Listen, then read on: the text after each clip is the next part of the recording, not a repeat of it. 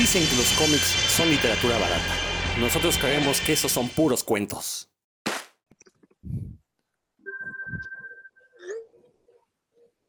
Bienvenidos a esta emisión súper especial de Puros Cuentos, este programa dedicado a la cultura ñoña y todo lo que se le parezca. Yo soy Rodrigo Vidal Tamayo, me da mucho gusto estar de nueva cuenta con ustedes con esta semana que la verdad es que fue de pesar para los comiqueros, para los comiqueros en serio, ¿eh? no nada más para aquellos que leen superhéroes y Marvel y DC o que nada más ven las películas.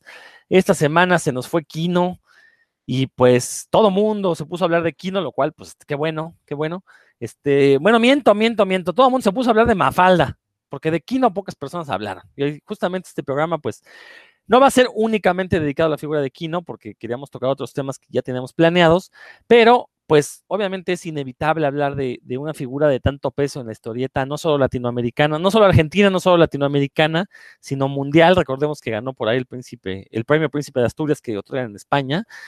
Eh, pero antes de continuar y de entrar en el tema, pues vamos a saludar a toda la banda que nos acompaña. A ver, mi querido Héctor McCoy, ¿cómo estás? Hola, ¿qué tal? Rodrigo Vidal como siempre echándome en cara que me gustan los superhéroes de Marvel y DC. Que, nada más lee superhéroes. Sí, exactamente. Si tienes algún problema, pues ya dime dónde nos vemos. Este, amigos de Puros Cuentos, disculpen ustedes, eh, ¿qué tal? ¿Cómo están? Gracias por escucharnos como siempre. Hoy estoy viendo que tienes ahí el Funko del Chavo del 8, ¿verdad? Sí, claro, estoy viendo el Chavo del 8. Está bien, perfecto. Este, ¿y el del Chapulín dónde está? Este, para los Reyes lo va a pedir. Ah, excelente. Ojalá todavía encuentres, porque creo que se agotó. Pero bueno, Roberto Murillo, ¿cómo te va? ¿Qué tal, mi querido Rodro? Un saludo para ti, para Héctor, para todo nuestro auditorio. Pues ya listo para transmitir desde aquí, ¿no?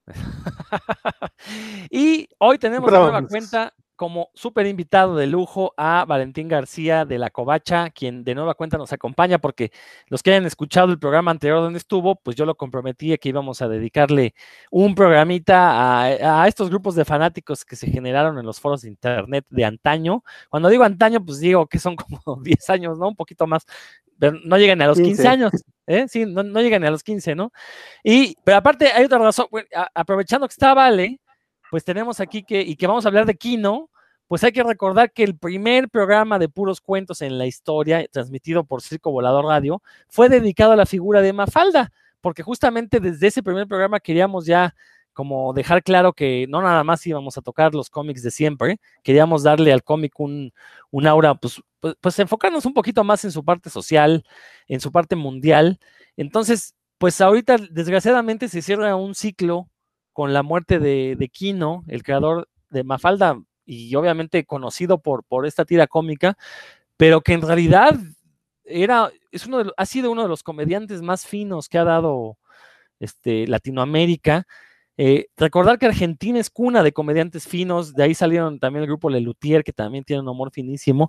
Y en el caso de Kino, cuando me digo que es un comediante fino, me refiero a que era una comedia que eh, hacía crítica social, que le metía cuestiones antropológicas, que de repente hacía chistes basados en datos históricos, en datos artísticos, en datos culturales. Entonces, la verdad, sí hay, que tener cierto bagaje cultural para captar a profundidad la, esencia de la obra de Kino. Y no digo esto con pedantería, lo digo porque, o sea, es, es la verdad, creo que Kino empezó a hacer su humor en una década en la que hubo mucho movimiento social, mucho movimiento de derechos civiles. Recordemos que pues Argentina vivió una dictadura. Entonces, qué mejor manera de burlarse de, del autoritarismo que haciendo un humor que posiblemente los autoritarios no, no, fueran capaces de entender porque era un humor que, como dije hace un momento, requiere muchísima cultura detrás. Y creo que ahí Roberto no me va a dejar mentir. ¿Tú crees, Roberto, que esté diciendo yo alguna tontería? Bueno, sí, pero no justo en este momento. Aquí te voy a dar la razón. Y efectivamente, bueno, me gustaría Pero pequeña broma aquí entre mi querido Rodro y yo, ya saben ah, que nos amamos, aquí. Este, precisamente me gustaría comenzar señalando que a pesar de que todo el mundo lo identifica con Mafalda y hablan de su demás obra como si hubiera sido posterior a Mafalda, pues la realidad no es así.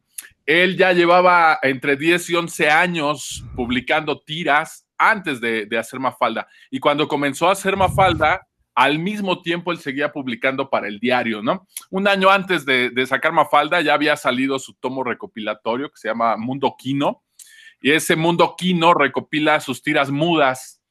Eh, por ahí él también hacía esto que le encantaba hacer a Sergio Aragonés en su carrera, que era hacer tiras que fueran universales, que las entendiera todo mundo sin necesidad de saber leerlas en el idioma que fueran. Entonces trabajaban mucho con el cómic mudo, ¿no? Y se les daba bastante, bastante bien. La narrativa de Kino es una narrativa, eh, me refiero a lo gráfico, es una narrativa realmente excelente. Eh, a mí me queda claro que él tuvo estudios de arte, tiene estudios de composición, o sea, era una persona culta, no era alguien nada más que sabía dibujar, por supuesto que sabía dibujar, pero además de eso era una persona culta. Y aludiendo a lo que dice mi querido Rodro, en efecto, eh, la crítica social que hacía el sarcasmo, pero siempre se basaba en las noticias. Él decía mucho que, como tenía que entregar tiras diarias, y por ejemplo, cuando hacía Mafalda, pues tenía que entregar la tira Mafalda, pero también las otras tiras para otros diarios, pues de dónde iba a sacar todas sus ideas. Lo que hacía era ponerse a leer las noticias.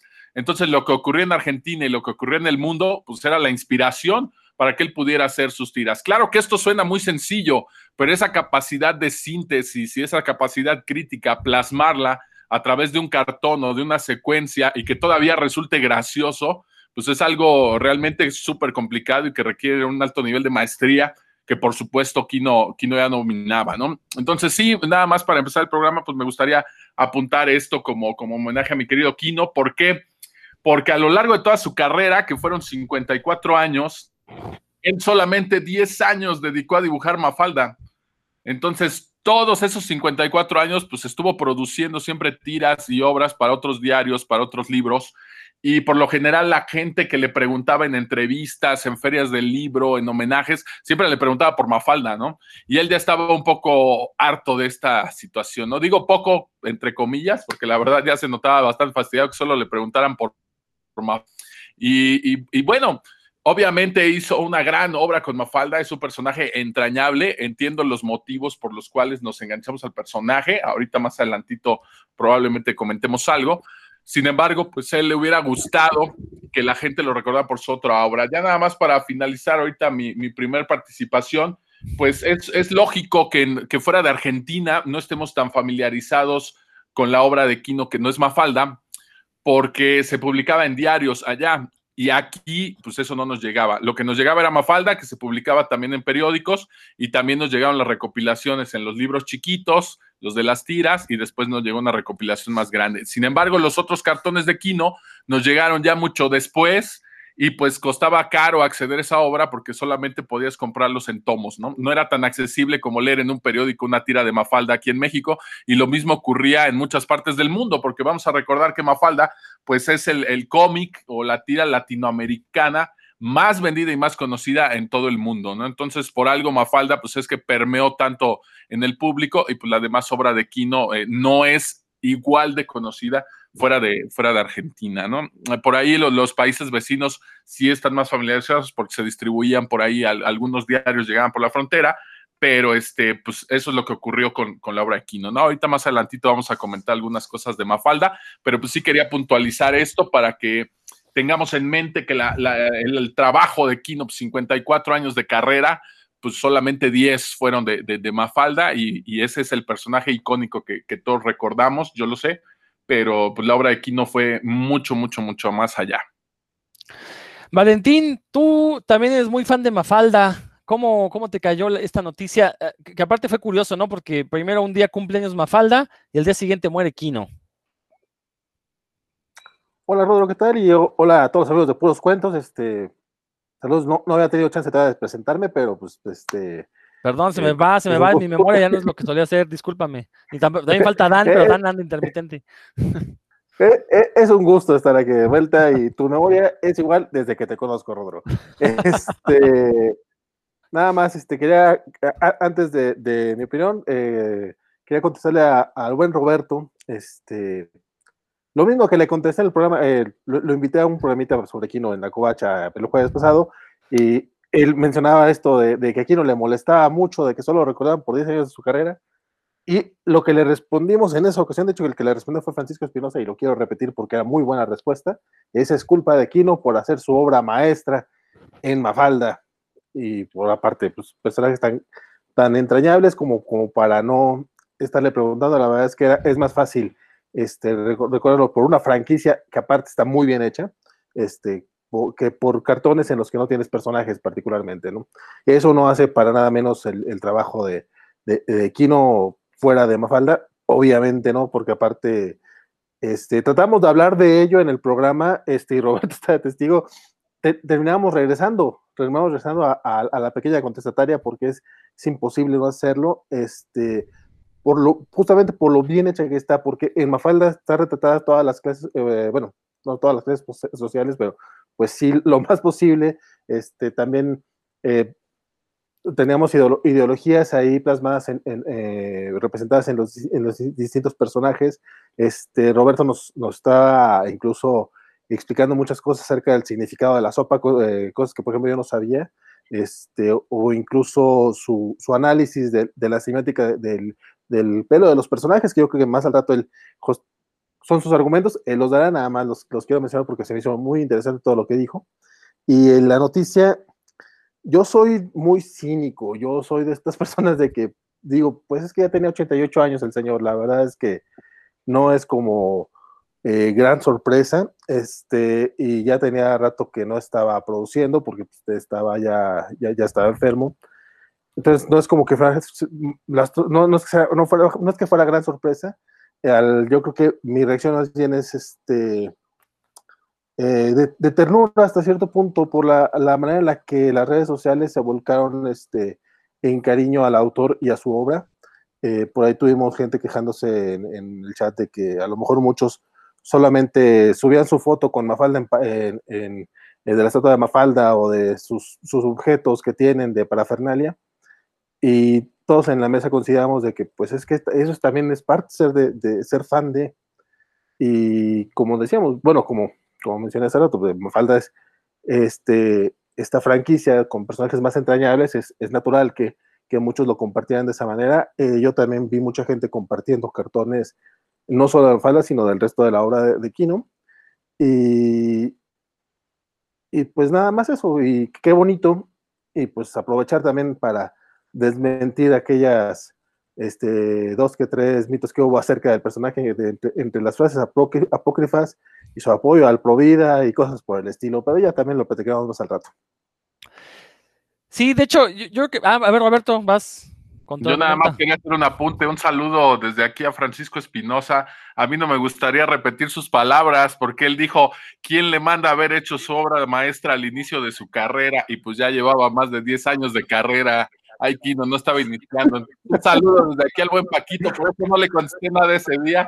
me queda claro que, queda claro que Paco no, no conoce más de Kino fuera de Mafalda, por eso no, nada más quería hablar de ella, ¿no? Pero bueno, ese es otro tema que dejaremos para otro, este, para otra ocasión. Antes de que otra cosa pase. ¿eh? Es casi al inicio, hombre. Es casi al inicio, hombre, también. No, ya, ya, ya 10 años y que digan que está iniciando, no, pues no, ya, ya, ya. Era, era, era antes de la mitad que se le vuelva a ir el internet a Dan, Dan, por favor, saluda y antes de que se me pase, que como Valentín que se me olvidó que diera su saludo, discúlpenme. Hola a todos, hola Rodro, hola Roberto, hola Vali, que ya salió huyendo de la sesión, hola, hola Héctor. Eh, si no es el internet es mío, es el de él, pero es que tiene que haber complot. Pues ahora que se dice, fíjate que 10 años se dice muy fácil, que los 10 años de, del, que dices nada más fueron 10 años de 54, pues se dice muy fácil, pero son 10 años dedicados a personajes, 10 años que, no solo él dedicó a los personajes, sino, sino que mucha gente ha dedicado más tiempo a, leerlos, a releerlos, a analizarlos, como tú mismo, Roberto. Entonces, pues bueno, ya obviamente la, opinión del personaje, del autor, perdón, sobre su obra es una, y la opinión que, el, que ahora sí que hasta el pueblo, podemos decir, el público tiene sobre, sobre su, su obra es otra. Yo ahorita que dijiste 10 años, pensé, pues 10 años como todas las temporadas de Friends, ¿no? O sea, Marta Kaufman, la escritora principal de Friends, pues va a ser recordada por Friends siempre y, no creo que ella le vaya a molestar, pero bueno, es, es un punto de vista, yo creo que Kino de alguna forma eh, tenía también mucho aprecio por otra, otra obra que a lo mejor el público no tanto, y pues de ahí viene esa, esa, ese sentimiento, ¿no? Pero bueno, sí, grande, grande Kino y grande Mafalda también, y grandes, yo le, lo primero que leí de Kino ni siquiera fue Mafalda, fueron otras cosas que cayeron en mis manos infantiles por accidente, pero bueno, luego hablamos de, mis anécdotas, porque ustedes saben mucho más del tema y más bien quiero escucharlos. Ahora le iba a dar la palabra a Héctor, pero se quedó como haciendo ojitos pispiretos. Entonces, este, nada más ahorita que regrese, algo está pasando con el internet a nivel nacional, todos estamos teniendo problemas. Ahí está Héctor. Héctor, por favor, si escuchas. Sí. Ah, perfecto. Este, bueno, yo, yo entiendo que Kino se sintiera un poco encasillado o muy, muy encasillado por hacer estos personajes, pero pues también eh, encuentro que es más fácil sentirse identificado con ellos que con, con un cartón en donde hace una crítica, no sea a la religión o al, al ejército o al capitalismo. Desde luego eh, te lleva más a una reflexión ese cartón, pero Mafalda, Felipe, Miguelito, o sea, son personajes que, toda la gente se puede identificar con ellos y por eso te sientes eh, mucho más contento leyendo Mafalda que leyendo que viendo sus cartones. Desde luego, yo sé que Roberto, bueno, eh, a él le, encanta todo esto eh, tipo de tratar de desmarañar o este, desmenuzar este tipo de cartones y encontrarle el significado y, se ve una tira de Mafalda, pues va hasta el fondo de de no solamente de, lo que dice en texto o de lo que está platicando Mafalda con Susanita o con Manolito, sino él va más allá, se profundiza y busca casi casi interrogar a Aquino y dice, ¿a verdad que usted quiso decir esto y demás?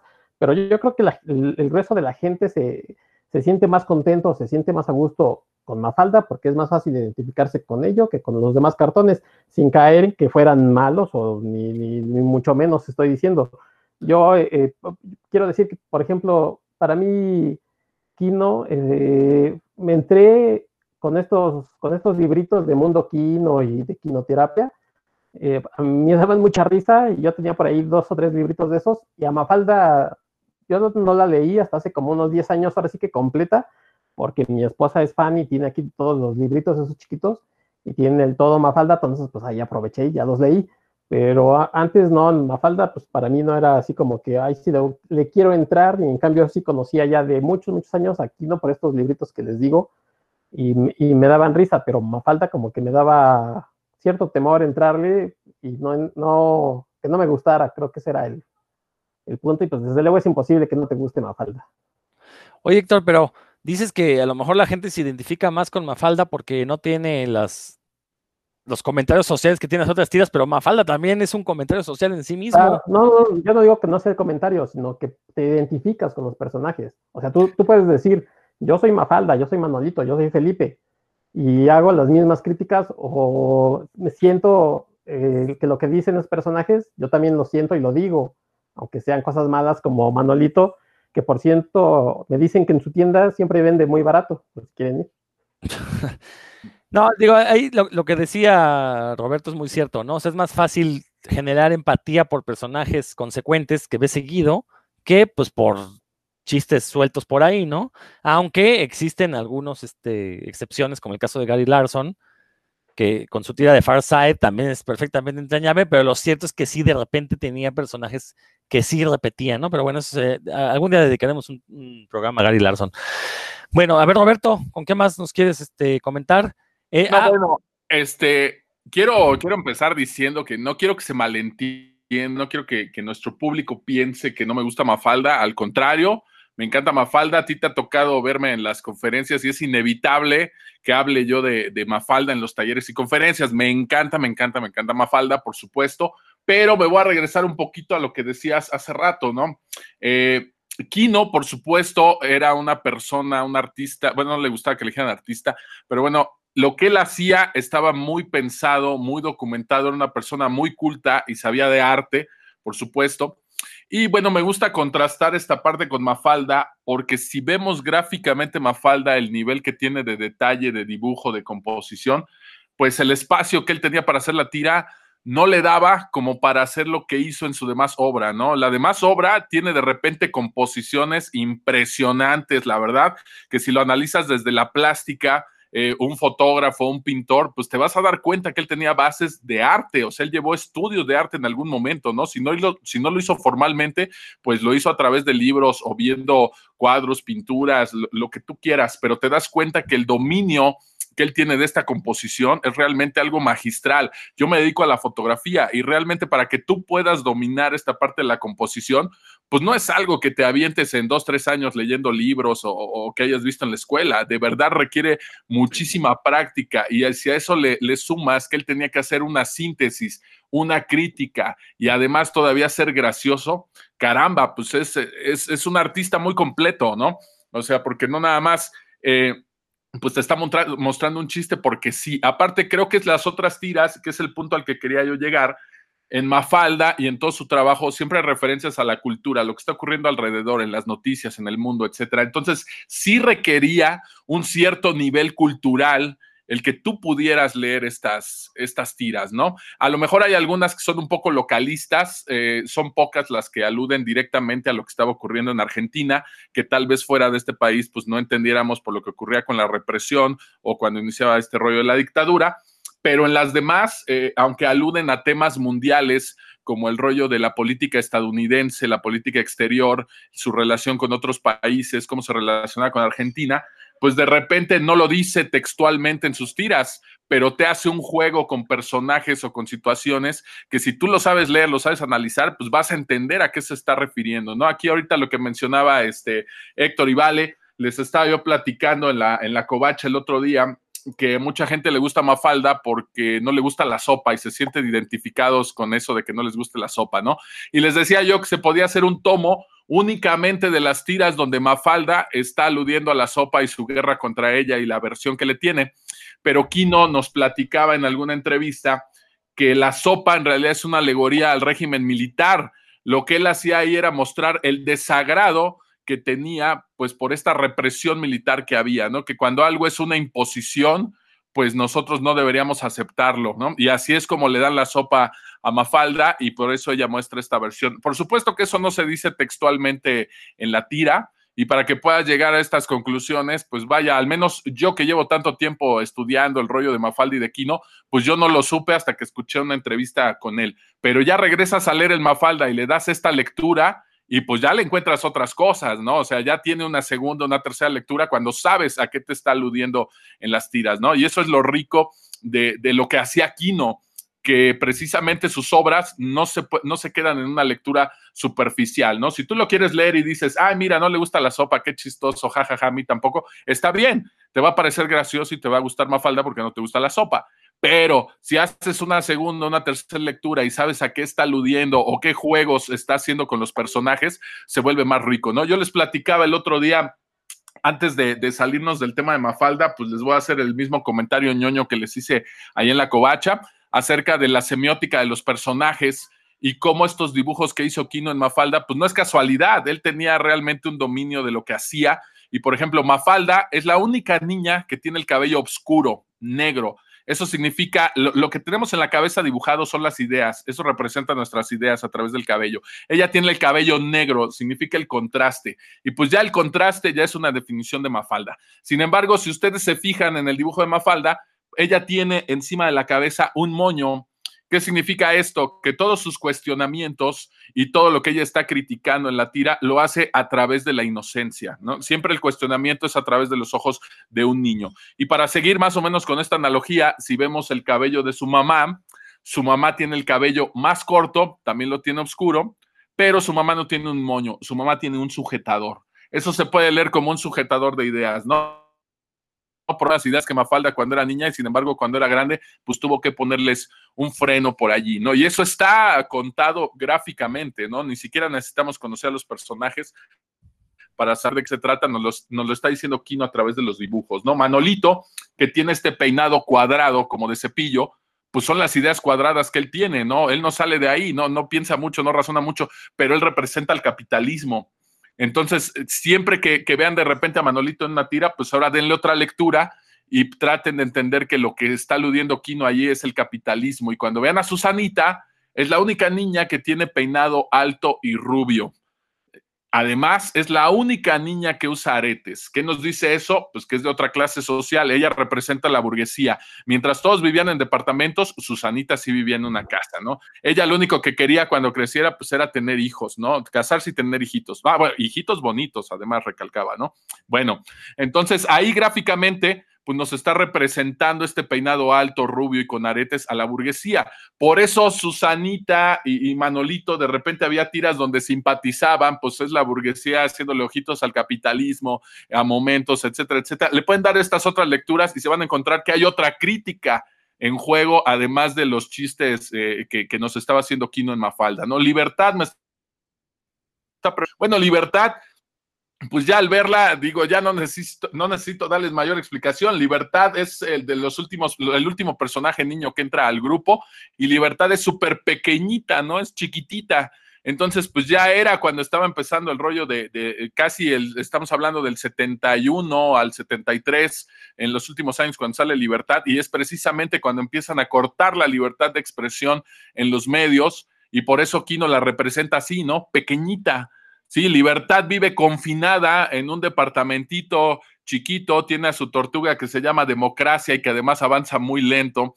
Entonces, pues ya gráficamente Kino nos está contando todo esto, ¿no? Yo les podría contar a todos los personajes, ¿no? Porque Felipito, su peinado es como una zanahoria, aquí no se entiende muy bien el término, pero zanahoria o zanahorias en Argentina, pues es alguien un poco tonto, ¿no? Y este, pues por último, nada más les voy a mencionar al papá de Mafalda, que es el único personaje que tiene una narizota tan grande, así de ese tamaño.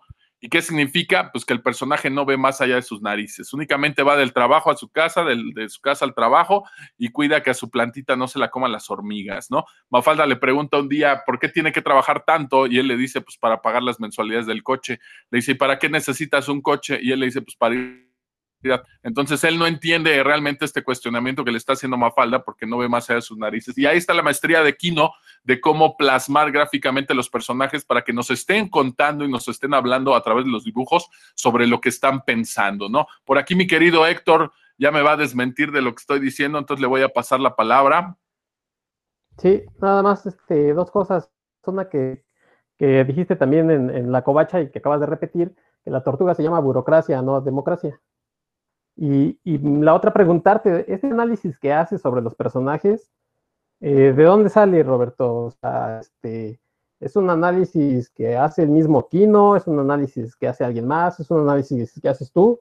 No, no, no, no, no. Pues este, de hecho, Kino, eh, incluso les platicaba yo en la covacha que jamás vi que le preguntaran este tipo de cosas. Yo les estoy poniendo eh, los ejemplos de Mafalda porque son como los que tenemos eh, más a la mano, ¿no? Si les hablo de otras tiras de Kino, hay algunos que son muy obvios, como el político viejo cascarrabias que parece un dinosaurio, es un personaje recurrente también en las tiras de Kino, pues ese está muy obvio, ¿no?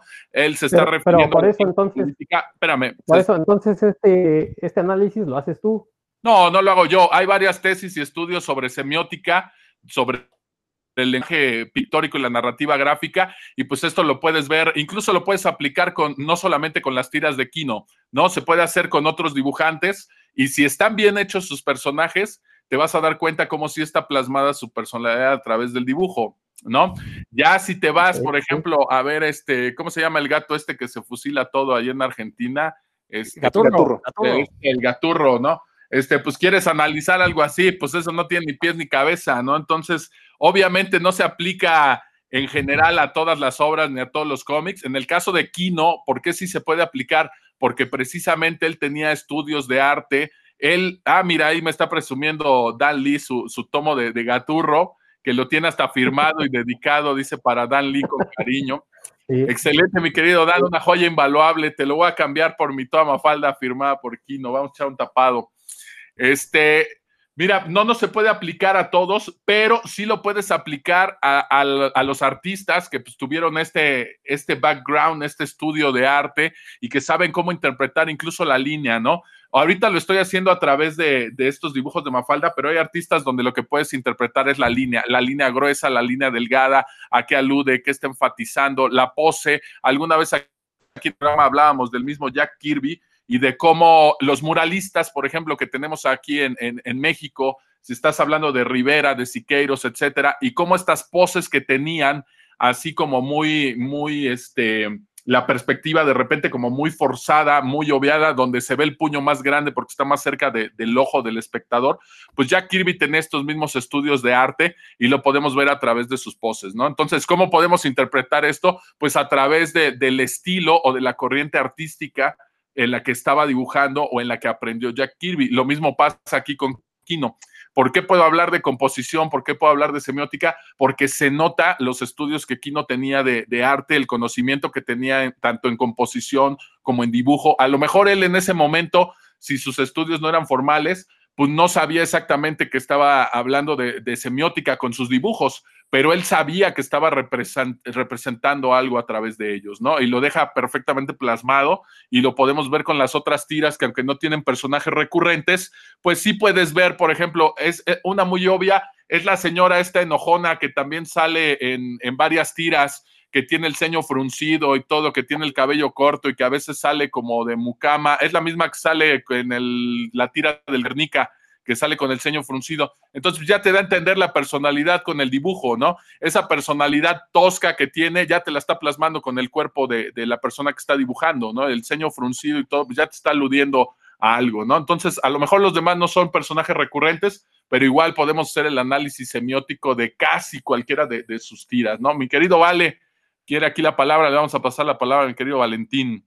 Este, eh, nada más como comentario, no sé si todo lo que menciona Roberto lo hizo Kino de manera eh, consciente, pero, pero el diseño de personajes sí está muy, muy bien pensado. Eh, yo creo que Susanita es la, más clara, porque es la que, la que tiene el, el, pelo encopetado, la que tiene las joyitas, y, y hacia el final de, Mafalda, con libertad, es con, que, con, la, la que se nota también que, que, hasta es muy en tu, muy en tu cara, o sea, te lo, te lo dice tal cual cuando en la primera tira de, de libertad, que vemos esta libertad chiquita, lo que le dice a todos es, ya sacaste tu conclusión estúpida, o sea, porque está tan, está tan en tu cara el, el diseño de personaje de una libertad chiquita que pues, todo el mundo saca su conclusión estúpida cuando la conoce. No sé si en los primeros estaba tan, tan marcado, pero por lo menos de que el diseño de persona está chingón, está chingón. No, no, no, claro que lo hacía de manera consciente. Yo no, eh, si te pones a ver, por ejemplo, la historia basándonos únicamente en cómic, podemos tomar un ejemplo aquí en México con Abel Quesada, por ejemplo, que a lo mejor tiene un estilo más caricaturesco, pero ahí también te vas a dar cuenta cómo la semiótica y la representación que él usa de los personajes también está muy bien pensada, ¿no? Incluso toma cosas que, que son a lo mejor absurdas o muy caricaturescas, como al ponerle al rico el anillo este de brillantes en la, en la nariz, cosa que no ves en otro dibujante, pero por supuesto que es una gran representación icónica que él hace de, esta burla a esta clase social. Y, a la clase política y, al pueblo y al famoso perro solovino y al tapado. Entonces, todo este dibujo que ellos hacían, sí, a lo mejor en aquel momento ellos no sabían que era semiótica, pero por supuesto que sabían cómo representar gráficamente un personaje. Vamos a, pensar que aquí eh, es como cuando tú te, gusta un grupo de rock y dices, este, ah, pues a mí me encanta Nirvana y Cabillos quieren tocar como Nirvana, pero nunca se ponen a pensar qué grupos le gustaron a Nirvana o qué música fue la que influenció a Nirvana para tocar así. Lo mismo pasa aquí, ¿no? Probablemente Kino, Abel Quesada, etcétera, no leían otros cómics ni a otros comiqueros. Lo que ellos estudiaban era artistas, ¿no? Estudiaban plástica, estudiaban pintura y pues de ahí es donde aprendieron las representaciones, ¿no? A lo mejor ellos no manejan un, un estilo realista, pero si buscáramos un artista de cómics que maneje un estilo realista, por ejemplo, yo te puedo hablar aquí en México de Edgar Clement, por ejemplo, ¿en qué se basa Edgar Clement para hacer sus dibujos? Él no se pone a leer a otros eh, artistas de cómic, él se pone a ver historia del arte y entonces empieza a ver cómo iluminaba Caravaggio sus pinturas o cómo lo hacía el Greco con estos personajes todos demacrados, entonces, eso es lo que él estudia y es lo que representa en sus cómics y ahí te das cuenta de dónde vienen sus... Hay unos muy obvios, ¿no? De repente Clement pone una pose de como la piedad de Miguel Ángel y lo usa en algunas de sus viñetas y sabes que lo sacó de la piedad de Miguel Ángel, ¿no? La Virgen tomando en sus brazos al, al Cristo muerto y él toma esa representación, la pone en una viñeta y tú ves esa viñeta y dices, qué chido se ve ese cuadro y si no tienes tú el referente cultural, no sabes de dónde lo sacó, pero te va a parecer chidísimo, pero ahí te das cuenta pues de dónde está tomando él sus referencias, ¿no? Lo mismo pasa aquí con Kino, lo mismo pasa con Quesada, lo mismo pasa con Jack Kirby, y así podríamos analizar la semiótica, eh, eh, el estilo artístico, la corriente artística que más o menos cada uno de ellos tomó para hacer estas representaciones de los personajes. Es más difícil hacerlo en la actualidad porque, no voy a decir nombres, pero hay muchos artistas que lo único que hacen es leer otros cómics y como leen superhéroes y este tipo de cómics, pues creen que ya pueden hacer cómics y sí, los hacen, ¿no? Pero no tienen este referente ni este estudio que ellos tuvieron, ¿no? Estas influencias que tienen en su arte, ¿no? Ahora cuando les preguntan qué artistas han influenciado en tu arte, pues te van a decir, este, pues Jim Lee, ¿no? Jim Lee influenció, influenció mi arte, o el Rulo Valdés. Entendí esa referencia, ¿eh? ¿Vale? Entendí esa referencia. Eh, ok, me parece excelente. Bueno, pues precisamente a eso estoy aludiendo, ¿no? Ya, digan nombres, digan nombres. Y con Kino, con Kino, con Quesada, con los grandes maestros. Puedes ir al Chango Cabral, por ejemplo, que, que casi nadie nombra aquí, fue grandísimo, fue también un gran, gran, gran artista y no solamente hacía este, caricatura o cartón, sino carteles de cine, etcétera. También ahí te vas a dar cuenta que su estilo, aunque de repente es muy marcado, sí tiene referentes artísticos detrás, ¿no? Entonces, aquí contestándole a mi querido Héctor, pues esto lo puedes hacer, no es necesario que yo, que yo me meta a hacer eso, que los haga. Ya hay tesis de, de, la semiótica de muchísimos artistas, incluido, incluido Kino. Yo he leído dos o tres tesis eh, universitarias donde aluden precisamente a la semiótica de sus personajes y te puedes dar cuenta perfectamente que sí tiene estas bases, ¿no? Tiene este background donde sí estudió arte, composición, el manejo de la línea que tiene, las expresiones, por ejemplo, las expresiones, no sé dónde estudió él eso, pero plasmarlo en una caricatura, en el cómic sacamos las expresiones de los personajes del teatro, de ahí vienen estos gestos exagerados y las poses corporales, el lenguaje corporal que se maneja bien en el teatro. No quiero decir que Kino haya estudiado teatro, pero seguramente algo de la plástica que estudió, pues tenía que ver con, una puesta en escena, con una obra, para saber de dónde va a sacar él esas expresiones y hacerlas como en caricatura, ¿no? Tiene algunos que son muy expresivos y pues definitivamente tuvo que haber estudiado algo. No es como Alex Rose, que tiene modelos de, de carne y hueso, pues no vas a decir, ah, no, pues es que Alex Ross este, estudió a, Da Vinci y a Bonarotti, bueno, claro, pero pues tiene sus modelos y lo que él hace es trabajar con las fotografías, los modelos y luego ya ve la iluminación y cómo lo va pintando, ¿no? Pero sí lo puedes hacer con, con artistas que tienen este tipo de, estudios, ¿no?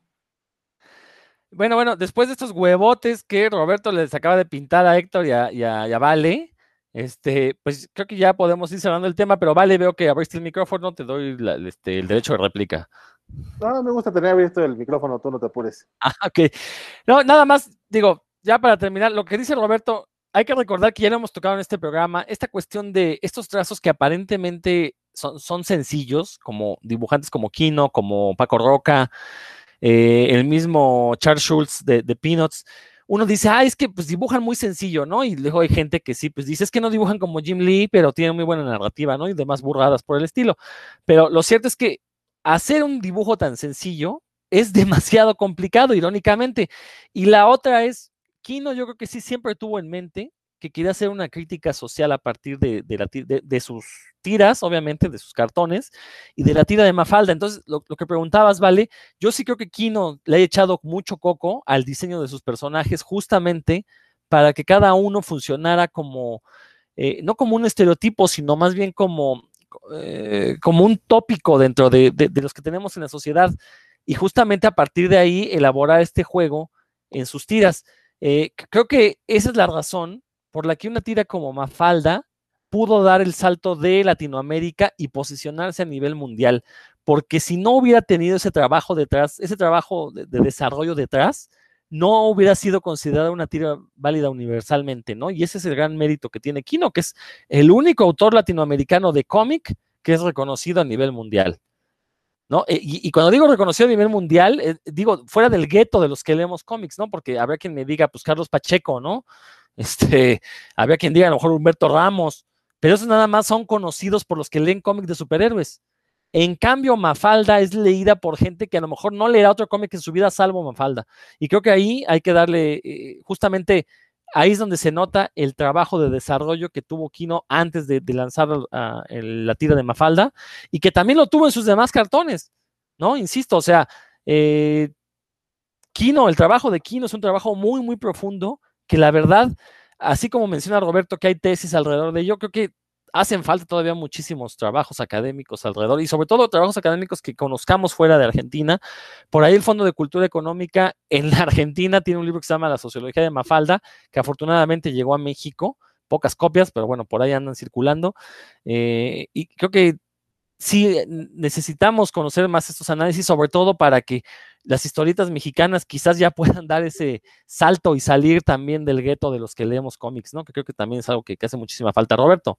Nada más para terminar. Hay un libro que todavía se puede conseguir por ahí en, librerías de viejo que se llama El cómic es algo serio, que es una recopilación de ensayos que prologó Carlos Monsiváis. Precisamente ahí, no recuerdo el autor, pero viene un texto, un análisis sobre la proxémica que les mencionaba yo el otro día en la covacha, comparando las tiras de Mafalda con, con Peanuts, donde puedes ver la forma de relacionarse de una cultura de niños en Argentina y otra en Estados Unidos, y de cómo, cómo el lenguaje corporal y esta proxémica se ve manifestada de formas tan distintas, ¿no? A pesar de que ambos son niños y ambos tienen, ambos grupos tienen juegos y ambos tendrían que pasar por situaciones similares, pues cómo está representada de manera tan distinta, ¿no? A partir de estas culturas, ¿no? Ese sí se puede conseguir por ahí. Hay muchísimos ensayos y tratados sobre Mafalda, Pinus, lo que ustedes quieran, este, pero ese todavía se puede conseguir por ahí en algunas librerías de viejo. Se llama El cómic es algo serio y es una recopilación de ensayos. Luego le subimos por aquí la portada del, librito.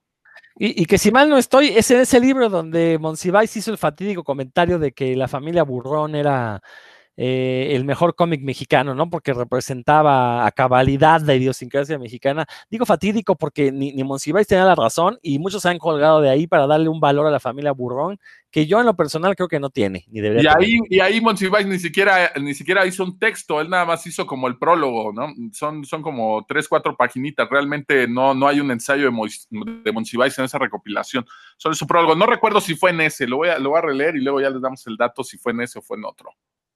Perfecto. A ver, Dan, adelante. Yo nada más habría que, me preguntaría qué cómics había leído Monsiváis también, porque pues, a lo mejor de los que leyó él, ese era el mejor.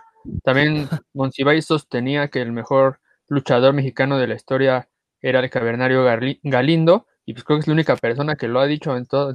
mira que conozco mucha gente que, que habla de lucha libre, y es la única persona que conozco que ha dicho tal cosa. Entonces, bueno, hay que ver qué, que conocía de cómics. Por eso dije fatídico, yo no estoy dando la razón a Monsiváis, pero mucha gente se ha colgado, insisto, para darle ese valor a la familia Burrón, que ya que uno lee la familia Burrón se queda así como, pues chale, no, no es esa joya que me prometieron, ¿no? Pero bueno, mm. recordemos que a los mexicanos nos gusta ser este, contundentes, ¿no, Roberto?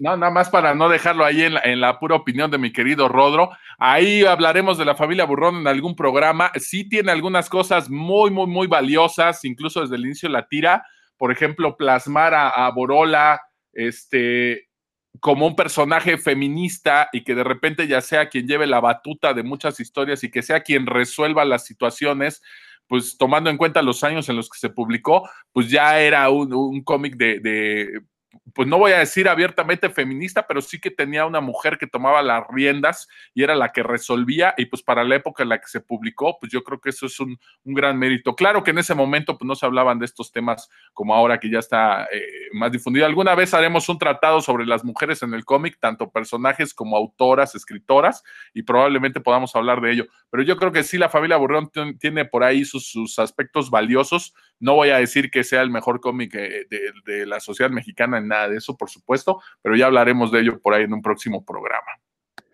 Bueno, Valentín, pues unas últimas palabras acerca de Kino, su obra, ya para pasar de tema y después le cedo la palabra a Héctor. No, nada más.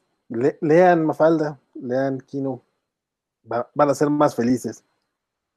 Sin duda, o más, o más este, amargados, porque pues al final de cuentas Mafalda habla de una realidad que, no, es tan agradable. bueno, fíjate, con Mafalda de menos siempre, siempre tenía el tono, el, tono alegre. Los cartones de, de, Kino no siempre eran alegres. De hecho, la mayoría creo que son hasta depresivos. Sí, como, como es la realidad misma. Héctor, y después Dan, si quieres dar un comentario, Dan. No, ya nada más. Yo, yo le preguntaba a Roberto de este tipo de análisis porque probablemente, y no lo sé, a lo mejor alguien le quiso hacer ese análisis aquí, ¿no? Y terminó también molesto diciendo, no, pues yo lo que dije fue lo que dije en la tira y nada más. O sea, también hay una corriente que dice que a veces se sobreanaliza al arte Y muchas veces el autor solamente plasma lo que quiere decir y ahí está, y hay gente que viene y dice, no, yo quiero descubrir hasta el fondo de tu ser, y el autor dice, pues no, yo lo que dije fue exactamente lo que, lo que puse ahí, por eso yo le preguntaba esto a Roberto, pero, o sea, no, no, no le estoy diciendo que esté mal ni nada más, ¿eh? Pues no, tuviste hasta el día martes para preguntarle a Kino. Este, sí, caray. te pasó. Necesitaríamos buscarlo, pero mira, precisamente lo que te... Por eso dejó de dibujar más falda, porque Roberto fue y le estuvo insistiendo, pero bueno.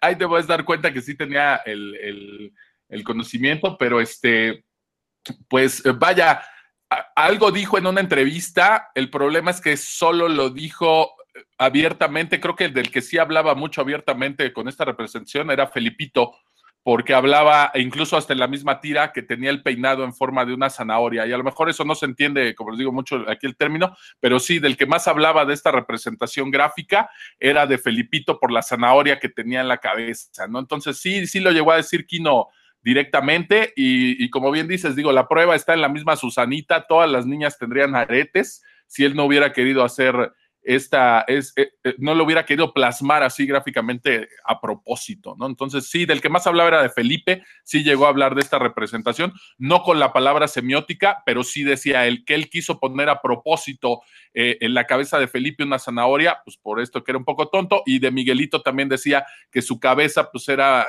copiado el peinado de los Beatles, porque él era un personaje pues que con ideas alborotadas, que todo se le resbalaba. Y esto no viene de los cómics. Ahí luego nos clavamos en el rollo de la psicología. Por aquí mi buen Dan a lo mejor nos podrá dar una, una cátedra después de, todo esto, de cómo incluso la, psicología pues, puede interpretar la fotografía del peinado de una persona como sus mismas ideas alborotadas, ordenadas, cuando está bien peinado. Es una, eh, una interpretación un poco cerrada, pero sí hay estudios psicológicos y libros que te hablan de esto y pues está representado por ahí en las tiras de Kino, ¿no? Dan, algo último y ya pasamos de tema. No, para, en realidad creo que lo, que puedo decir de Kino es que, pues qué mal que, ya se fue, que, y qué bueno que dejó tanta obra, ¿no? Y, que tenemos la oportunidad, que es una obra que, está, que es de fácil acceso y que tenemos la oportunidad de visitarla, pues que una invitación a que lo hagamos. Yo en lo particular He leído muy poco, ahora que estuve revisando bibliografía para, para el programa, me di cuenta que había leído pues, ni la cuarta parte, ¿no? Entonces hay, creo que es una invitación para, para visitar la obra y pues, generar nuestras propias opiniones y análisis. No, no, se van a divertir, eso que ni qué. Perfecto, pues desgraciadamente murió Kino, como bien dice Vale, pues sí, ya estaba grande, ya no producía, así que pues ya, la verdad es que no hay mucho que llorar y afortunadamente queda su obra, ¿no? O sea, digo, eso es cierto, ¿no? Y bueno, originalmente el día de hoy queríamos dedicar este programa a la cuestión de eh, los grupos de fans que surgieron en los foros de Internet eh, y que muchos de ellos mutaron para convertirse en medios de comunicación, como es el caso de la Covacha, como en algún momento fue el caso de la Asamblea Comics, que ya no recuerdo su nombre original, pero siempre tuvieron nombres así como este comunistoides, asamblea, este camaradería comics, este soviet comics, cosas así. Este, la verdad que siempre siempre por ahí, pero lo cierto es que fueron un parteaguas en, en la historia del cómic mexicano porque eh, creo que sí fue muy notorio que estos grupos de internet fueron tan vocales que incluso llegaron a eh, marcar eh, el camino editorial en algunos casos. Yo recuerdo que Televisa sí le hizo, llegó a hacerle caso a, estos grupos de internet para la publicación de ciertos títulos. Eh, recuerdo que Bruguera cuando se lanzó, pues buscó a un grupillo este, para que le echaran la mano a hacerle publicidad, eh, traducir, eh, buscar traductores, elegir algunos títulos que, iba a publicar Bruguera en su breve paso por la, la industria comiquera mexicana digo, breve, la bruguera de este siglo, ¿no? No estoy hablando de la bruguera del siglo pasado, que era otra, otra cosa muy diferente. Pero bueno, a mí me, la verdad es que, bueno, y la otra es, pues creo que salvo Dan, bueno, y, y quizás yo, pero los aquí presentes todos pertenecieron a uno de estos clubes por, por, ponerles un nombre. Digo salvo yo porque, o sea, yo los conozco a ustedes, sí, pero yo realmente nunca formé parte oficial de alguno de estos clubes, sabía que existían. Este, era muy, eh, sí, claro, este, era muy gracioso ver cómo se peleaban en estos foros. Eh, creo que Dan, tú también decías que, nunca te habías metido a un, a un foro de, de, estos de cómics. Pero a ver, este, pues a ver, Valentín, ya que te tenemos aquí, aprovechemos un poco, platícanos un poco de la historia de la covacha, cómo surge, y, justamente tú me dirás si dije una mentira o no con esto de que sí llegaron a tener eh, cierto impacto en la industria editorial del cómic de licencia en México. Pues mira, para empezar, yo creo que eh, los grupos de, Internet tal cual eh, empezaron a juntarse a partir de un blog que tenía Editorial Televisa, que era Toque de Queda, donde tenían como como todas, todas sus revistas tenían como su, su, propio minisitio. Entonces, en, en, la parte de cómics, donde escribía Giovanni Arábalo, que es el, ahorita está como content brand y director del área de cómics, una cosa así dentro de Televisa. Este, eh, y ahí en, los comentarios, como buenos foros que en aquellos tiempos, eh, pues este, nos fuimos conociendo muchos, este, opinando, sacando de hecho, de, ahí salió también el Televisa Comic Fail, que eran estos, todos estos errores que cometía Televisa, los íbamos recabando. Eh, del lado de la covacha, eh, eh, lo que hicimos originalmente, bueno, lo que hicieron originalmente, porque ni siquiera soy el que lo armó, este, fue el foro no oficial de Marvel México. Ya existía el blog de Televisa, pero no había un foro para llevar este, el seguimiento de las publicaciones, de en, en qué ciudades se podía conseguir, porque también ese era otro de los temas, como toda editorial que empieza, no es que Televisa fuera nueva en su momento, pero sí empezaba apenas a publicar cómics y los trataban como revistas, como siempre se han tratado acá, pero los primeros, los primeros, las primeras ediciones eran limitadas y no llegaban a todas partes o tenías que estar viendo, consigo el puesto de tal parte, de que haya, a diferencia de, de cómo es la, la Ciudad de México, bueno, pues a lo mejor en, en, Durango, a lo mejor en Campeche, a lo mejor en Torreón, no es tan fácil, no es de que en todos los puestos de revistas hubiera cómics. Entonces la covacha empieza justamente eh, ayudando, a, ayudando a eso en un foro y, y las personas que más participamos en ese foro, los organizadores que eran, los dos tienen este nickname porque pues eran, eran otros tiempos, este, Lyoko y, Lyoko y Dark Spider, crean este, este subforo dentro del foro, un foro privado, y a los que éramos los más gritones nos llevaron a ese forito y a ese le llamaron la covachita, que era donde está, eh, nos, hicieron, nos hicieron administradores y ese grupo que éramos como 10 personas, somos los que, los que después fundamos ya la covacha como un blog tal cual.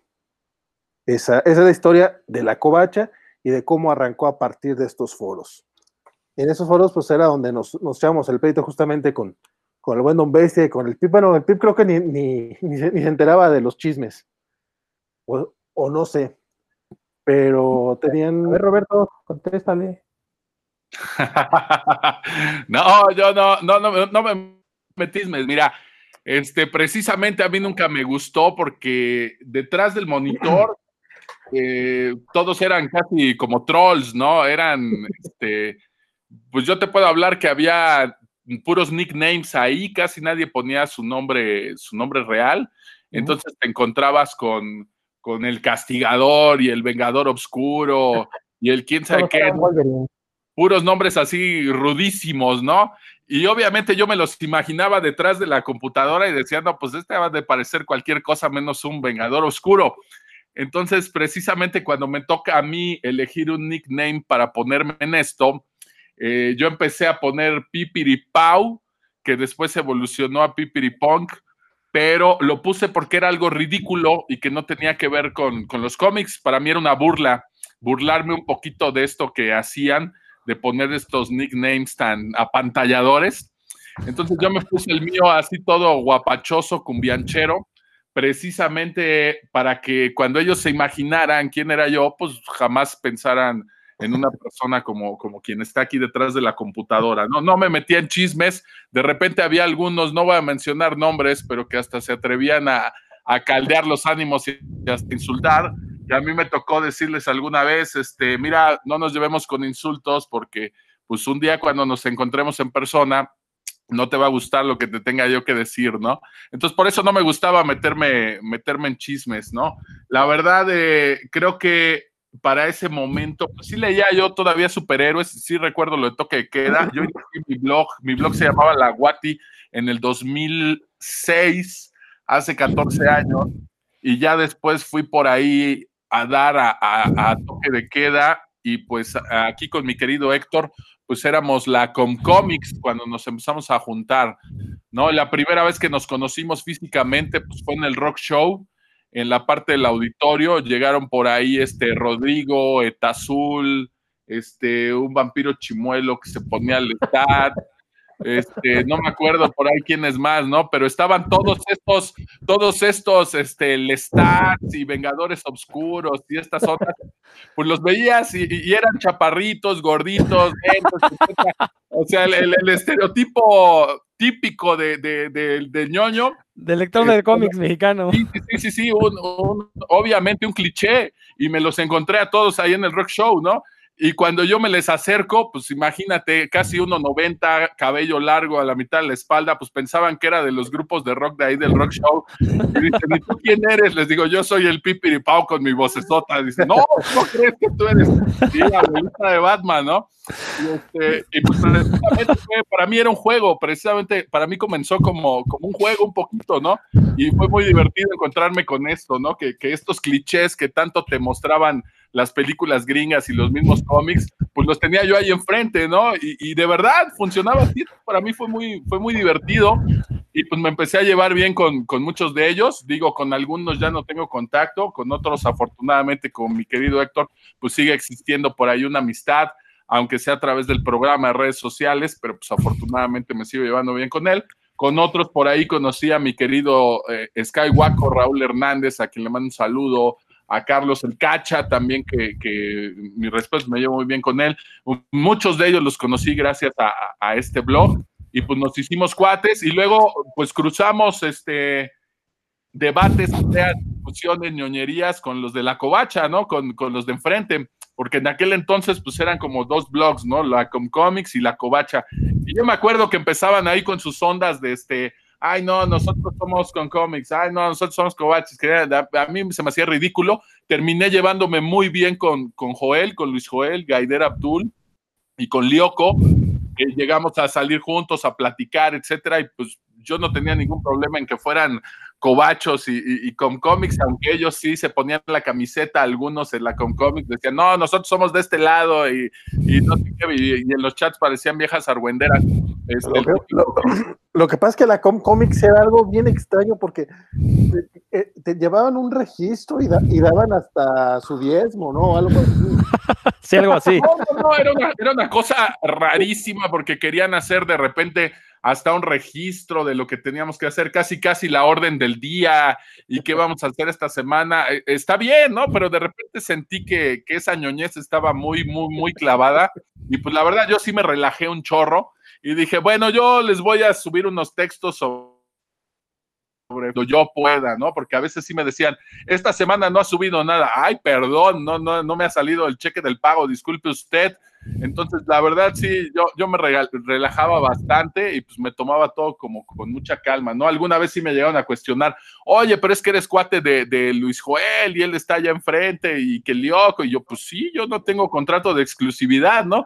Es como aquí con puros cuentos, que yo estoy cada ocho días aquí, ya me invitaron allá al lado oscuro de la covacha y pues puedo ir al programa allá a platicar, yo no tengo ningún inconveniente. ¿no? Les he mandado textos en un par de ocasiones y pues no, no tengo contrato de exclusividad, pero algunos sí se lo toman muy a pecho, tanto así que la con cómics pues terminamos algunos eh, con diferencias y pues por decirlo de alguna manera hasta peleados, ¿no? Nos dejamos de hablar. Yo hay un par de ahí que si me los topo en alguna convención, feria o algo, pues por supuesto que ni siquiera el, el saludo, ¿no? Entonces, sí, sí, sí, llegaron a clavarse tanto en estas ondas que este, se tomaron como muy en serio su, papel, ¿no? Y para mí era un juego, para mí de alguna manera pues lo sigue siendo. Eh, se trata de divertirse y no de, clavarse, irse a los extremos, ¿no? Entonces, pues, pues bueno, por ahí acabó la, la Comic no recuerdo ni cuánto duró, mi querido Héctor sabrá el dato porque es más joven que yo y tiene su memoria más fresca, la verdad no recuerdo ni cuántos años duramos, ni el año en el que empezamos, pero pues fue por ahí más o menos el inicio a la par de la covacha, ¿no? Sí, creo que de repente se desvirtuó esta idea de pues conocer gente con intereses afines, pasarla bien, hacer reuniones. Y sí, como dices, ¿no? Pues hubo gente que se clavó mucho. Digo, también, pobre gente, ¿no? Pues luego subían su foto ahí en toque de queda, se veían sus horribles rostros y pues todo los comentarios de la gente era ahí para burlarse de ellos. La verdad es que sí fue bastante. O, o, también cuando Giovanni Arevalo le daba por ventilar los correos que le mandaba al STAT y pues se veía ahí un lenguaje muy florido, también fue algo muy gracioso. Pero también lo, lo interesante de estos grupos y que a mí fue algo que me gustó mucho, la verdad es que de repente sí se dedicaron como a hacer eventitos para promover el cómic. Recuerdo que con cómics hizo por ahí, ahí creo que por Cuautitlán Izcalli, una exposición este, de, de cómics como raros, mexicanos, cosas así, estuvo, me pareció bastante interesante. No recuerdo si la Covacha también hizo algún tipo de evento en sus albores, porque sé que posteriormente sí participaron en varios, varios eventos, pero no sé si habían hecho algo así, pero e, ese tipo de, de, de acciones creo que eran muy positivas porque efectivamente ayudaban a generar camaradería y, aparte ayudaban a llevar el cómic hacia otros lados, ¿no? Este, a ver, Héctor, espérame tanto, Valentín, a ver si Héctor se acuerda de, este evento. Tú, estabas en la Con Comics cuando, cuando fue ahí, creo que fue en Cuautitlán, en Scali, ¿no? En algún lado así. Este, eh, se, hicieron, bueno, de los que yo recuerdo, se hicieron dos, uno por, eh, por la Basílica, en una clínica, se hizo una exposición precisamente de cómics y, portadas y todo este tipo de cosas. Y el otro que recuerdo que creo que fue como el, lo que empezó esta este, cisma, en con este ajá, cisma, para, ponerlo comiquero, este, fue, se hizo en, en Tecamac, en una casa de la cultura, en donde a la postre resultó que se perdieron cosas. Eh, por ahí el organizador, que era este muchachón que, que bien dice Roberto, eh, Julio César Arce, él, reclamó que, tuvo que ir a pintar y que le debíamos dinero y que se habían perdido cosas.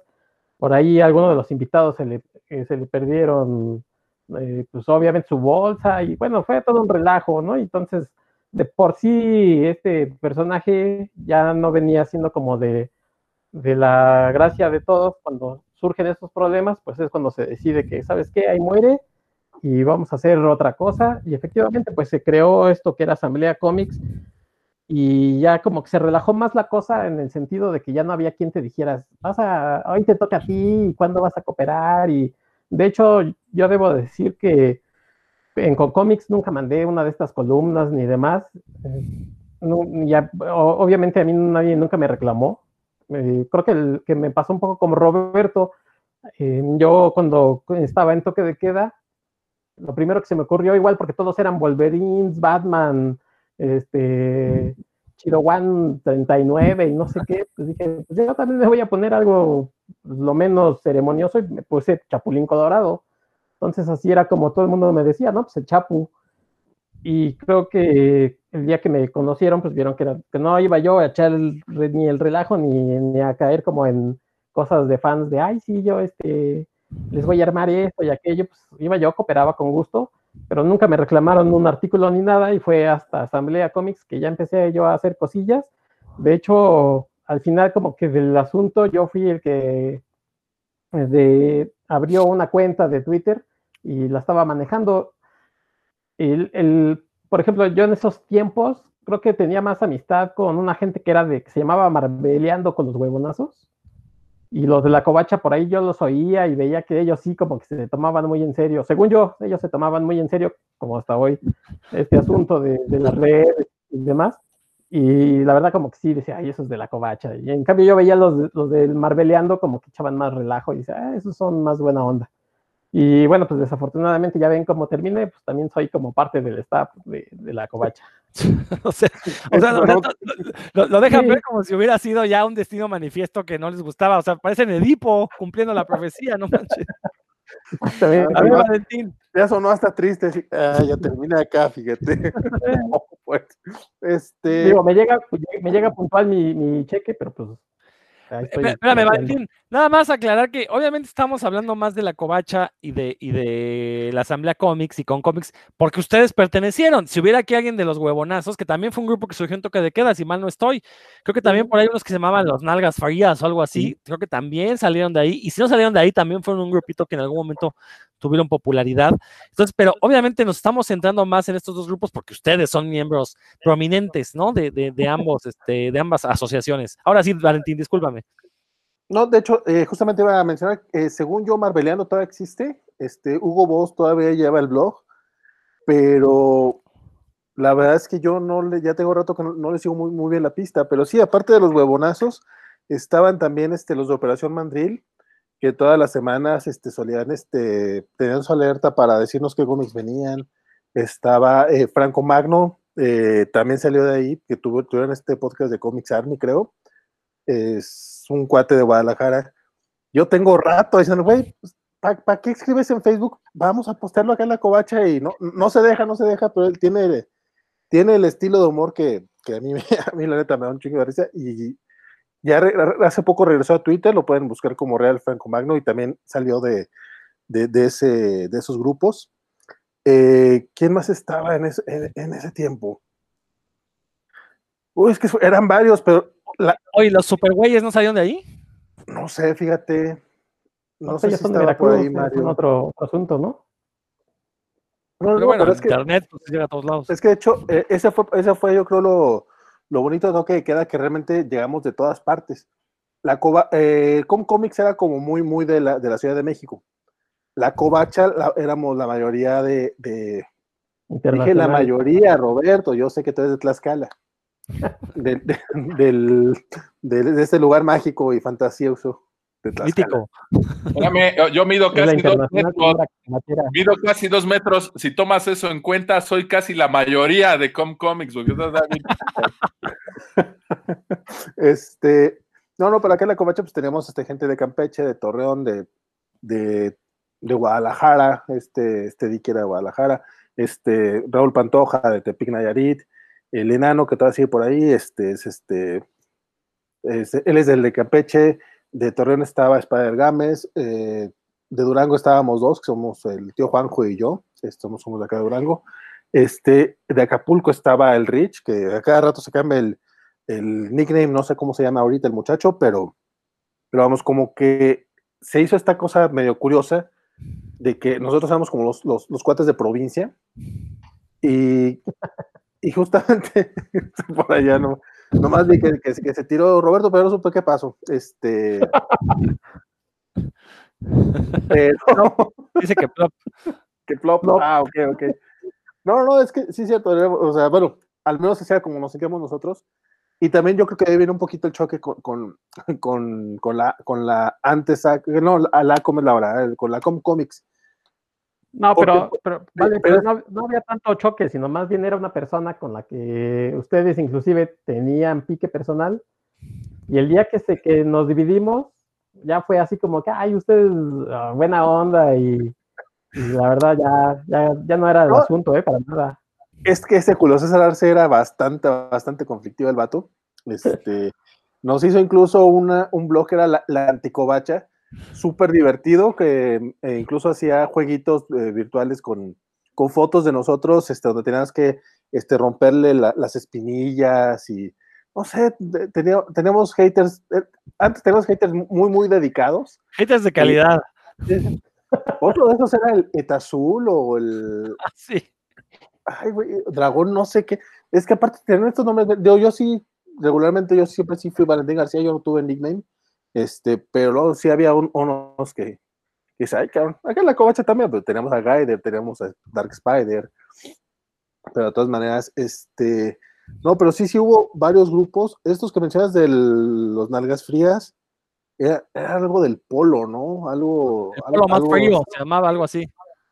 Sí, sí, sí. No, sí, sí hubo, hubo muchos grupitos, e incluso mismo Comicase no nace de estos grupos, según yo no nace de estos grupos, pero muchos de los, de los participantes sí, sí estuvieron este, involucrados ahí. Sí, la gente de Comicase se conocía desde antes, ¿no? De, que surgía Toque de Queda, pero es que, insisto, creo que este blog de Toque de Queda fue importante porque, eh, bueno, de entrada, cuando Televisa empieza a publicar sus cómics, hubo como un mini boom del cómic en México, ¿no? Este, eh, entonces, la, la, gente pues quería informarse, ¿no? De que iba a publicar eh, Televisa próximamente. Y Toque de Queda se convirtió en este sitio de intercambio de ideas que la verdad, este, pues sí, aparte había, se echaba mucho desmadre y no era muy divertido meterse ahí a ver la, lo que la gente eh, ponía, las peleas que había, cómo se generaron estas, estos grupos, cómo se veía esta amistad. Este, y creo que, pero sí, pues, eh, la, gente de Comicasi ya se conocía de antes, pero también formaba parte de Queda, porque era parte, era el lugar donde se originaban noticias. De repente ahí Giovanni también se metía a platicar cosas y saltaba dos o tres comentarios, ¿no? Entonces había cierta cercanía con, eh, en ese, el, ese, en, el, en ese entonces editor de, Televisa Comics, ¿no? En México. Entonces creo que eso fue, pues sí fue un parteaguas en la historia de cómo se, se, gestaron las relaciones de comiqueros, ¿no? y de la comunicación de las editoriales con, el público.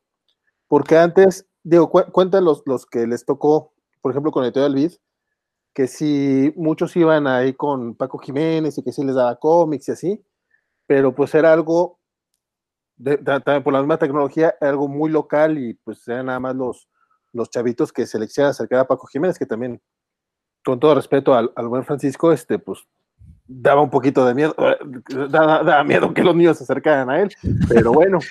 Este, perdón. No, toda la razón, toda la razón. Pues, pero bueno, a, no le dio miedo acercársele. Mira. Se dicen muchas cosas de eso, pero bueno, ya no, no, no, no tenemos pruebas de nada, así que no nos vayan a acusar de, de, de, calumnias. No, no, yo digo, por eso digo, con respeto, a mí me daría un poquito de creepy que fueran este, mis hijos a, con un señor a que les dé cómics, porque nada más porque eran desconocidos, no por otra cosa. Este, pero justamente eh, cuando, cuando Televisa toma los derechos de Marvel Comics y empieza con, con estos blogs se abre demasiado el, acceso de los lectores a, hablar con, las editoriales. Digo, no, no es algo que Televisa estuviera buscando, es algo que sucedió debido a la tecnología, pero sí justamente es algo que nos, que nos dio mucho, mucha apertura e incluso mucha voz, sobre todo al inicio, como bien mencionas, este, no, no es tanto que como grupos tuviéramos, este, pudiéramos decidir cosas, pero sí podías decirle directamente, yo vení, oye, no nos gusta que le digan, este, no, hubo un nombre que cambiaron, ahorita no, estoy, no recuerdo, pero uno que publicaban en español. Bueno, de entrada, los primeros cómics de Televisa venían con los nombres en español y por el toque de queda decidieron cambiarlos en inglés. Eso sí me acuerdo que sí sucedió por porque la gente fue a decirles no nos gustan los nombres en español, lo cual me parece una tragedia. Sí, es que hubo unos en particular, no todos. Por ejemplo, Wolverine no estaba en español, pero a lo mejor Hombres X, que a mí me gusta el de Hombres X, pero sí hubo dos que tres que, hubo gente quejándose que, y por eso hubo ese cambio. Este, incluso yo creo, eh, más adelante, muchos hemos tenido oportunidad de colaborar o de participar con, con, con otras editoriales. Así es la mención de, de, Bruguera, que qué bueno que mencionaste, no es la misma Bruguera de clásica, es nada más como, como que les, como que se quedaron con los derechos del nombre y pues aprovecharon. Algo así fue ese detalle y jalaron justamente a este equipo de, eh, pues era, era Jorge Tobelín, eh, quien llevaba las redes y, y, ayudaba un poco en la selección de títulos. Este, o cuando iniciaba Panini, este, tú mismo, Rodro, estuviste ahí como parte del, equipo de traductores, o Alberto Calvo, que, que es parte de Comicase y participó también acá en la Covacha. Este, Calvo sigue, por ejemplo, traduciendo ahí. Entonces, pues yo creo que sí, e, e, estos grupitos que se fueron formando alrededor de, este, lograron una buena sinergia con, los editoriales. Hasta la fecha, digo, como parte de la covacha, este, a mí me ha tocado tener buena relación con gente de, Televisa, de Planeta, de Panini, de Camite. Este, nos conocen, nos conocemos, incluso de repente nos mandan eh, copias para reseña. Este, al, y al no ser medios grandes, vamos, no somos medios masivos, somos medios de nicho, este, pues se agradece que, que, que, las editoriales sí, sí tengan ese, ese contacto con uno. Pero todo se dio, yo creo, sí, a partir de, de toque de queda. Héctor, ¿ibas a comentar algo? Sí, yo para, para recordarles, preguntarles, ¿se acuerdan de que había un foro en, en las redes de Comicast, si mal no recuerdo, donde pues, muchos también ahí... sí, sí, sí. Existía, pero como dice, como bien dice Valentín, la diferencia es que aquí teníamos, entre comillas, como como pase directo con el editor y que iba y que nos decía, muchachos, ¿qué título les gustaría ver? Y todo el mundo comentando y todo el mundo peleándose y el, el mentado de Giovanni pues ya nunca regresaba ni nos decía nada. Tres días después nos decía, voy a anotar todas sus sugerencias, muchas gracias, ¿no? Entonces esa, era un poco la, diferencia. Sí, la aplicaba, sí, sí, la aplicaba. sí, la aplicaba. Pero la verdad es que también se armaba chido porque estabas hasta en medianoche ahí platicando todo y según tú, pues porque en algún momento alguien, alguien importante iba a ver tu comentario. Y, bueno, como en el foro. mencionar un detalle importante, este foro surge antes de, eh, de Facebook, antes de Twitter. Facebook se populariza entre 2008 y 2009, surge en 2007, pero se populariza hasta 2008, y este foro existía desde 2006, 2007 aproximadamente, entonces no había otra manera de comunicarse más que a través de estos foros de Internet, ¿no? Este, entonces, e-, ese es un detalle, porque a lo mejor mucha gente nos escucha y dicen, ay, ¿por qué en Facebook no había nada? Pues porque no existía todavía, estamos hablando de hace 15 años, ¿no? Aproximadamente. Eh, Dan, no sé si quieres comentar algo. Que, este, ¿Cómo, cómo va el juego?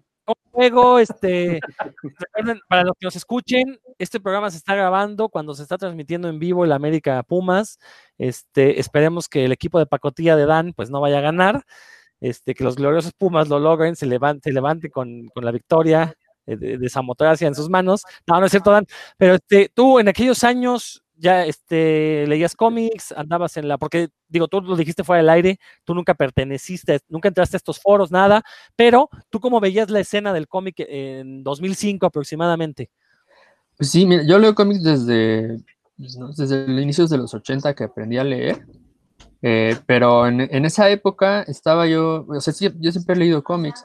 Y mi hermano es el como en, que estaba más clavado en esos años en, en la, mi hermano Saiz Ruiz, que Aquí está mi editora, ya saben que cada programa viene a, revisar que no, esté, que no, esté, diciendo este, burradas. Eh, mi hermano Saiz, que seguramente nos está escuchando porque él siempre nos escucha. Eh, papi está era quien me, quien me proveía de me proveía de. papi está viendo fútbol. de cabeza, Adán. De mi. ¿Ya, mija? Paso, le paso el micrófono a alguien más porque mi hija nomás no me deja. no te preocupes, no te preocupes, Dan, lo entendemos. Yo estaré así en un par de años, este, o en un año más bien. Eh, bueno, Roberto, algo más que quieras añadir. Digo, ya creo que no hay mucho más que decir acerca de, la acción. Creo que fue un, insisto, eh, eh, insisto, fue un, un momento muy, muy, importante y muy interesante en, en la historia del cómic mexicano, no porque se produjeran cómics, sino porque por primera vez la fanaticada tuvo, como ya bien dijeron, el acceso cercano a los editores, a las personas que tomaban decisiones. Yo estoy seguro que sí, muchas decisiones sí tomaron en cuenta los comentarios que, se manifestaron en estos grupos. Y bueno, muchos de ellos, y este, la covacha siendo el más eh, prominente de ellos, pues se convirtieron en medios de comunicación. Eh, no han dejado a lo largo de estos 15 años, pues, de dar noticias, de dar comentarios, de editorializar, de dar opinión, lo cual es bastante encomiable porque, pues, este, y aquí te voy a hacer la pregunta, ni modo, la pregunta este, difícil, Valentín, ¿han logrado capitalizar esto o, sigue siendo una labor de amor? Pues sigue siendo labor de amor realmente. O sea, ha habido, ha habido capitalizar cosas, ha habido alianzas con ciertas empresas. Este, tuvimos un año muy bonito de, cine gratis en Cinépolis, entonces ese estuvo muy, muy chido. El Don Bestia, a Don Bestia le tocó parte de eso. Este, tuvimos alianzas con Hallmark, este, eh, te digo, de repente los libros de reseña, pero así de que sea negocio, mm, no todavía no. Y pues es más, es más labor de amor que otra cosa. Y, y, digo, a lo largo de estos años, pues eh, insisto, no, no se han limitado nada más a dar noticias, ¿no? También han generado por ahí algunos casos de polémica que obviamente pues, siempre va a traer visitantes. Eh, se han dado a la tarea de, dar opiniones, de incluso por ahí de hacer algunas noticias falsas, ¿no? Si mal no estoy. ¿Cuál falsa? Mira, tuvimos. no, noticias falsas a propósito, no me refiero a que hayan hecho más su trabajo, sino que. Es probable. No, mira, de hecho, mira, como casos así de divertidos que hemos tenido en la covacha, este, bueno, vimos la noticia del, del Baticonejo. ¿Quién era la, identidad del Baticonejo? Que era la de este James Gordon. Que nosotros, bueno, y, esa fue una nota que, que, saqué yo. Yo la encontré en un blog de Batman centroamericano, no sé cómo Dios dio con ello. ah, mira, de hecho, hasta tenía su, su fuente, o sea, esto lo encontré en tal parte del mundo de Batman, algo así se llama ese blog. Por alguna razón lo, lo encontraron, este, lo encontraron medios como Newsarama o Comic Book Resources o incluso Bleeding Cool. Y pues nos, sí no, nos tocó así de que, ah, el, el medio mexicano, yo, güey, pero pues ahí está la, no saben español. Pero sí, e, es de las pocas veces que sí pongo la fuente, porque aparte era como un, era, pues, era un volado, ¿ah? porque era una nota que era mundial y esa nos, nos, sí nos tocó así bastante, bastante de cerca. Otra cosa que nos ha pasado mucho con todos los, con, eventos, con editoriales, este, nosotros solemos dar la opinión, pues, lo que opinamos, o sea, como, como nadie nos paga, como no, como no tenemos realmente tratos con nadie de otro tipo, este, pues damos nuestra opinión como va.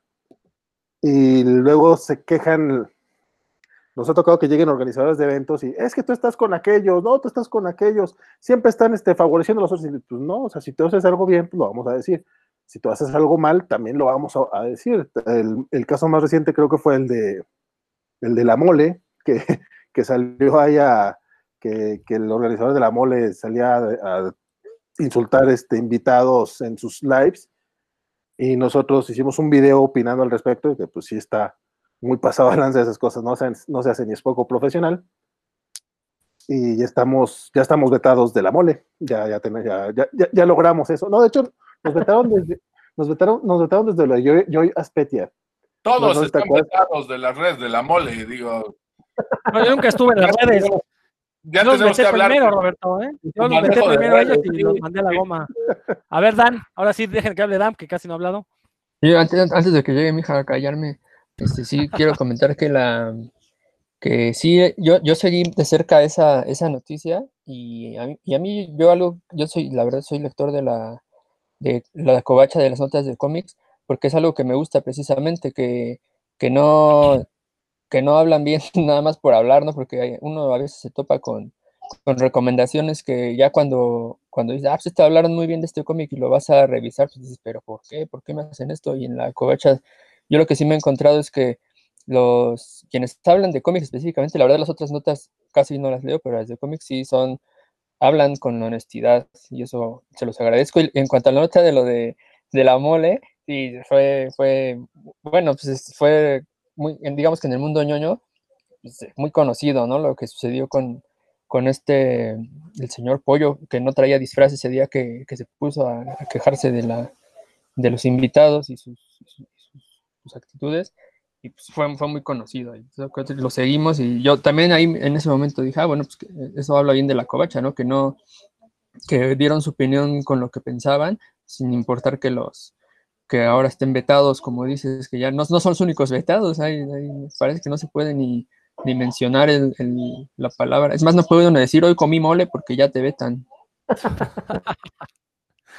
Pero bueno, digo, te, te, preguntaba esto de la labor de amor porque, pues, digo, después de 15 años que llevan de conocerse, creo que ahorita la covacha pues está en su mejor momento. Lleva ya varios años que creo que va en su mejor momento, que ha ido creciendo como, como medio que se ha posicionado, aparte como, creo que lo que dice Dan es muy cierto, porque e, es que e, e, el, ejemplo de Dan es importante porque Dan no es el típico ñoño como todos los demás que estábamos aquí, ¿no? Dan es como una persona que leía cómics por su cuenta, de repente se encontró con otros que leían cómics, este, y dijo, ah, bueno, pues vamos a llevarnos bien de repente, a veces, de vez en cuando con ellos, y por eso Dan está aquí en puros cuentos, no, no, no, no se crean que, este, que, nos conocemos de años, pero eh, lo, lo que quería decir es que ustedes como Covacha pues llevan ya muchos años juntos, llevan este, se han, posicionado como este medio que es muy seguido por eh, eh, un cierto tipo de público que busca no solo las noticias, sino también que les den cierto contexto de las cuestiones que están sucediendo alrededor del cómic. Y creo que eso ustedes lo han logrado, Valentín.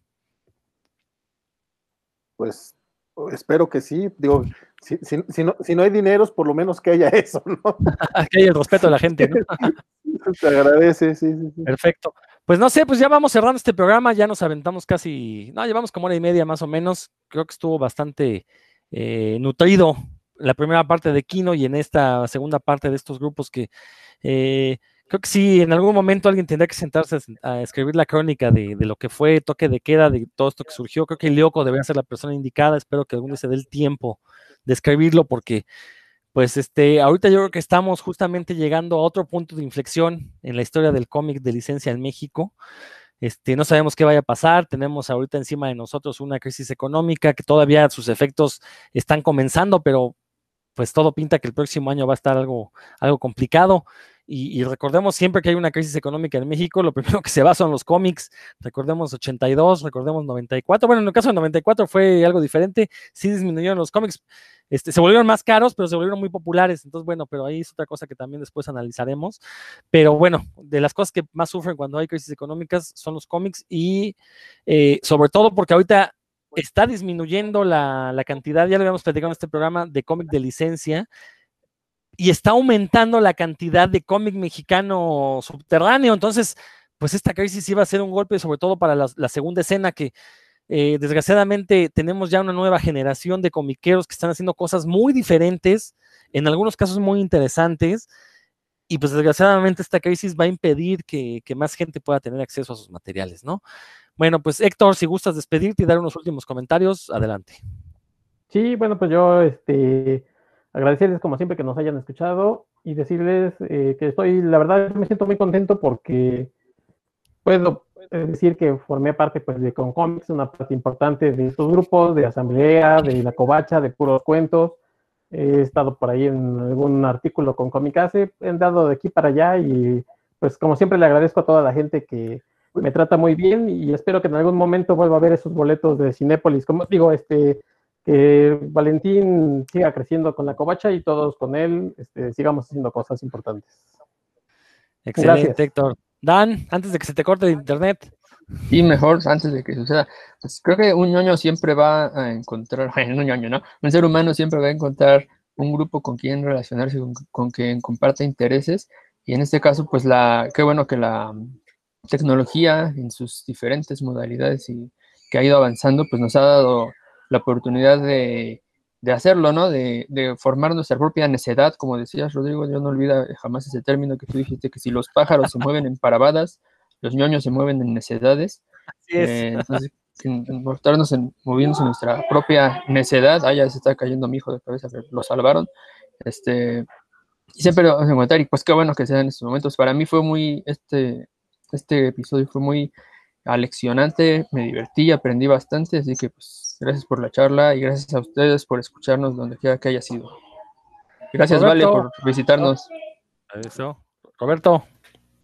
No, pues primero agradecer a, Valentín que nos acompañe y que comparta con nosotros, siendo del, blog contrario. Ah, bueno, eso ya se hace mucho tiempo. No, pero pues, en realidad agradecer, por supuesto, a todos los compañeros, a los blogs y a estos sitios. Si no fuera por ellos, realmente yo no estaría Aquí yo llegué allí en un momento en el que ya estaba dejando prácticamente de leer superhéroes y esto me pareció muy divertido y regresé un ratito a leer a leer superhéroes gracias a, los mismos compañeros y a los blogs. Y por recordar que tuvimos momentos en verdad entrañables, como este primer evento que decías, donde fue Ramón Valdiosera, este, René Córdoba, Eduardo Ancer, Micro, Gantuz, el mismo Giovanni Arevalo, Oscar González Loyo estuvo por ahí, este, y cosas eh, muy padres, como que el Gantús nos regalara un original de una portada del, Capulina, que por ahí disfrazado del Panza Araña, que se sacó de Azul, y pues era arte original. Entonces había cosas muy padres por ahí en el blog y viví cosas muy, muy chidas con mis compañeros,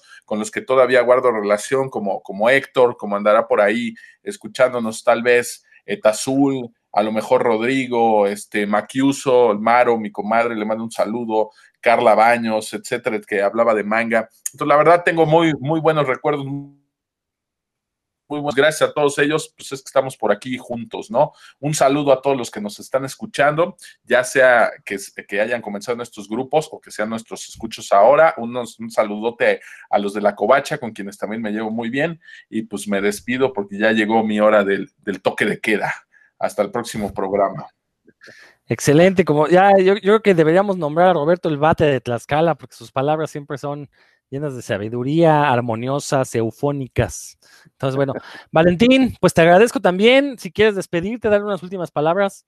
Este sí, nada más. Eh, una anécdota y un comentario, este, respondiendo a tu pregunta de los, de los eventos, este, la covacha como tal, eh, pues no, no, quiero colgárselo completamente a la covacha, fue más bien este, cosa de, Luis Otto Gaider Abdul, este, armó la, la colecta monstruo, pero él, eh, él fue el que se llevó e, e, esa, esa chinga, pero lo, lo, hizo con, el, con la bandera covacha y junto con Comicase, pero sí nos falta, nos falta generar eventos, no hemos hecho eso.